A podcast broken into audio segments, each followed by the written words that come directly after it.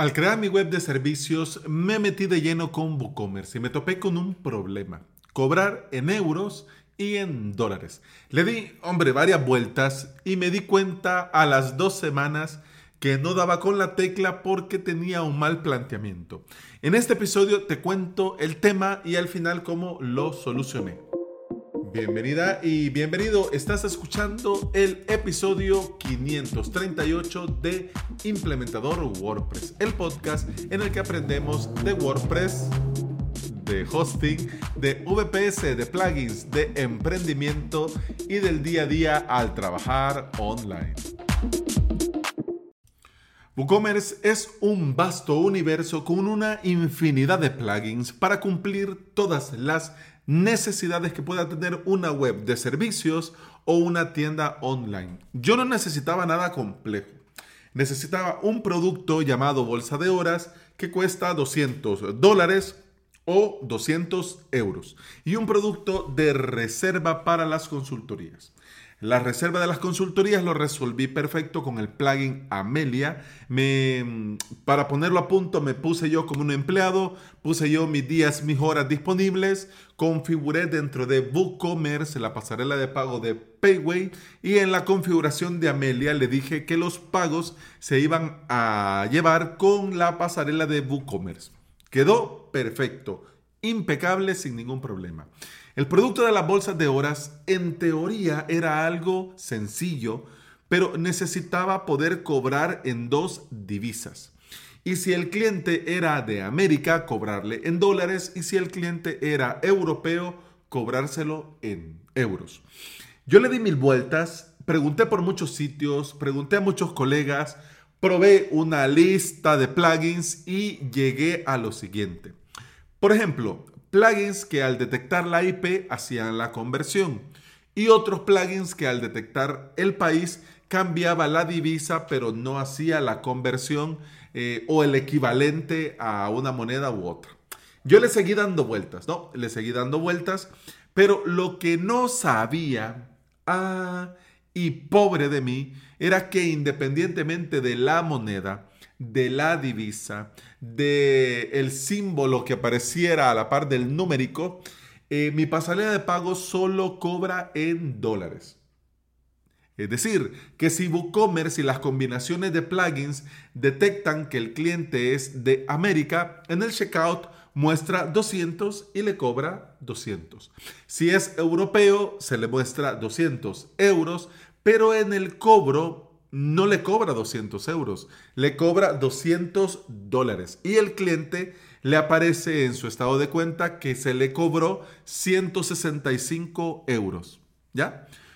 Ay, si me hubiera dado cuenta y si hubiera tenido en cuenta este pequeño, gran detalle, desde un inicio el planteamiento hubiese sido diferente, porque esta situación me llevó a entender que lo que necesitaba era poner a disposición dos productos y mostrarlo a cada cliente dependiendo de su país. Es decir, producto A, 200 dólares. Producto E, 242 dólares. Es decir, el equivalente a 200 euros. Si es de América, le muestra el producto A. Si es de Europa, le muestra el producto E. Y eso era todo. Eso era todo. Ya era, esto es más sencillo de hacer sin complicarse de nada ni darle tanta vuelta. ¿Con qué plugin hice el mostrar el producto dependiendo del país? Lo hice con un plugin que se llama WooCommerce Country Restriction Advance. Te dejo en las notas de este episodio el enlace para que vayas al plugin del repositorio. El plugin tiene una versión premium, pero con la versión gratuita del repositorio para mí fue más que suficiente. ¿Qué pasa con este plugin? Que cuando lo instalas te agrega en las, de los detalles de tu producto de WooCommerce la opción de decir en qué país va a estar disponible y en qué país no. Por ejemplo, incluso el plugin hasta te toma región.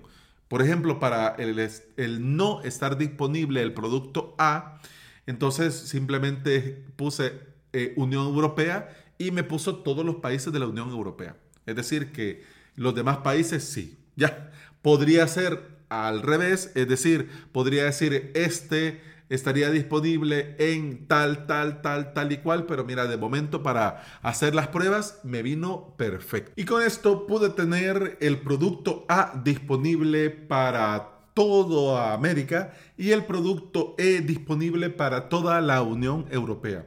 Y eso era todo. Mira, tantas vueltas que le di y al final resultó ser algo muy sencillo. Dentro de cada instalación de WooCommerce, la pasarela de pago, para bien o para mal, marca la pauta para lo que se puede hacer o no.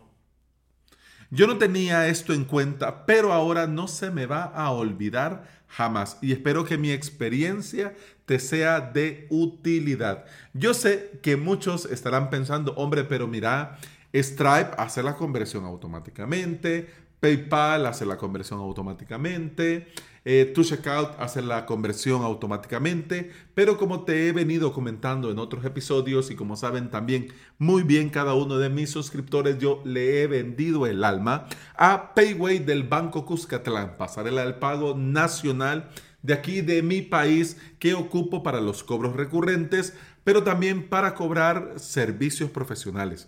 Así que todo va a estar centralizado en una sola pasarela no puedo, no me es conveniente meter una y otra y otra y otra. Un solo, una sola pasarela, un solo sitio que va a un solo banco. Y eso para mí es lo mejor.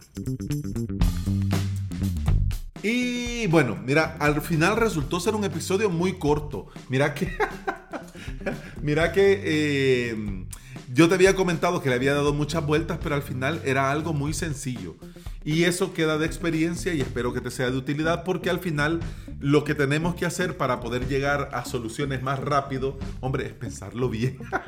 Pero bueno, eso ha sido todo por este episodio. Muchas gracias por estar aquí. Muchas gracias por escuchar. Te recuerdo que puedes escuchar más de este podcast en todas las aplicaciones de podcasting. Por supuesto, Apple Podcast, Google Podcast, iBox y Spotify. Si andas por estos lugares y me regalas un me gusta, un comentario positivo, un like, yo te voy a estar eternamente agradecido. ¿Por qué? Porque todo esto ayuda a que este podcast llegue a más interesados en aprender y trabajar con WordPress en su propio hosting VPS. Hablando de WordPress y hosting VPS, si quieres aprender. Y lo quieres hacer por medio de cursos online en avalos.sv, tenés todo lo necesario para aprender de cero o subir al siguiente nivel. Si ya tenés alguna experiencia. La suscripción te da acceso a todo el contenido, al soporte, a hosting de pruebas y a mucho, mucho más. Todo en avalos.sv.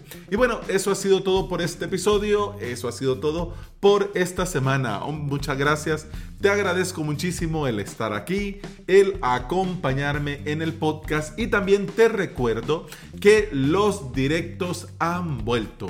Los directos de avalos.sv han vuelto y son ahora los días martes. Mira que se me olvidó en los episodios anteriores decírtelo, pero me lo apunto para el lunes. El día martes a las 8.30 de la mañana, hora de El Salvador.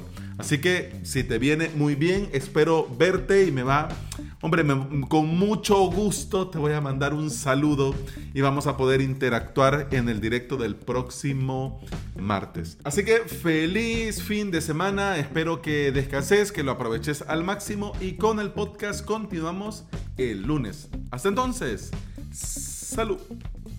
Punch pam, tum pam pam.